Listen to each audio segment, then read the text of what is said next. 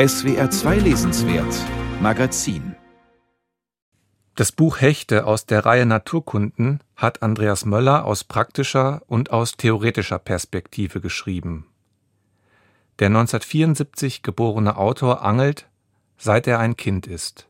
Möller kennt den Unterschied zwischen Grundangeln und Spinnfischen, zwischen natürlichen und künstlichen Ködern. Er weiß, dass Karpfen kampfstarke Tiere sind.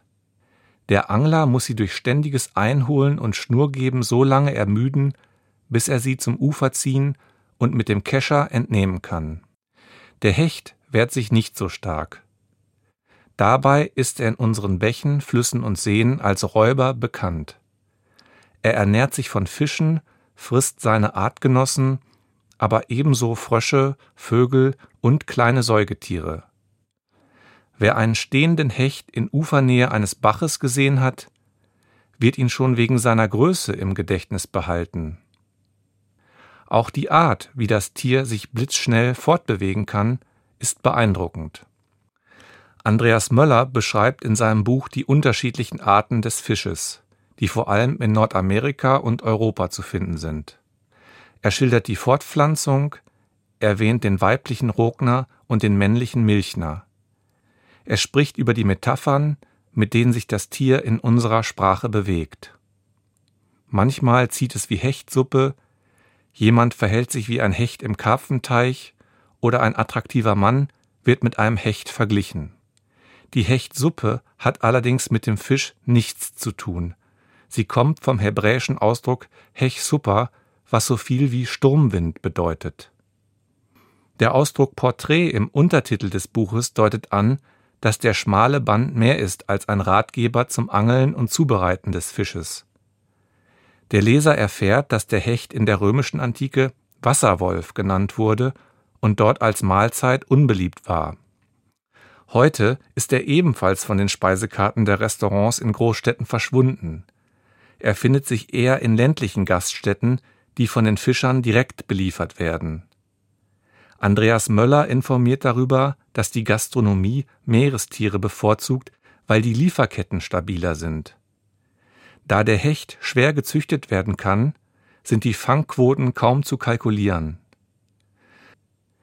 Der Autor entwickelt eine kulturgeschichtliche Perspektive.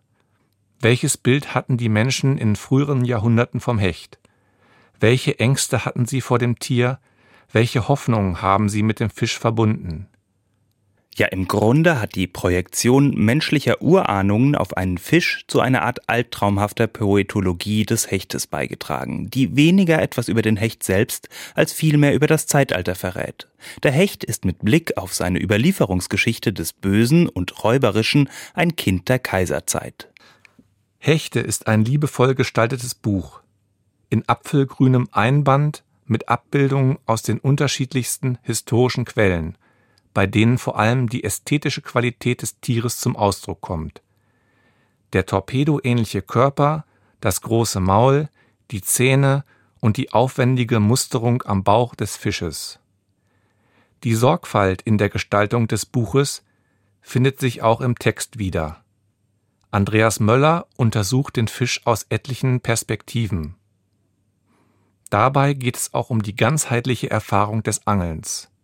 Es gibt, auch dies gehört vielleicht in eine naturkundliche Studie über Hechte, sehr verschiedene Typen Angler. Manche suchen vor allem den Nervenkitzel, den Sieg über den Fisch, das Umfeld ist nebensächlich. Andere sind technische Perfektionisten, die das Ausprobieren immer neuer Montagen und Kunstköder lieben. Ich selbst gehöre zur großen Gruppe der Naturangler, den Allroundern, denen das Erlebnis am Wasser ebenso wichtig ist wie der Fang. Dazu kann ein Sonnenaufgang gehören oder ein sich plötzlich niederlassender Eisvogel. Anschaulich und authentisch wirkt das Buch durch die biografischen Einschübe. Möller schildert, wie er als Junge mit Freunden am See gesessen und Musik gehört hat. Er beschreibt den Nervenkitzel, wenn er ohne Erlaubnisschein nachts angelte. Der Autor berichtet davon, dass der schlimmste Feind der Fischer war, der den See abgefischt und den Anglern den Fang verdorben hat.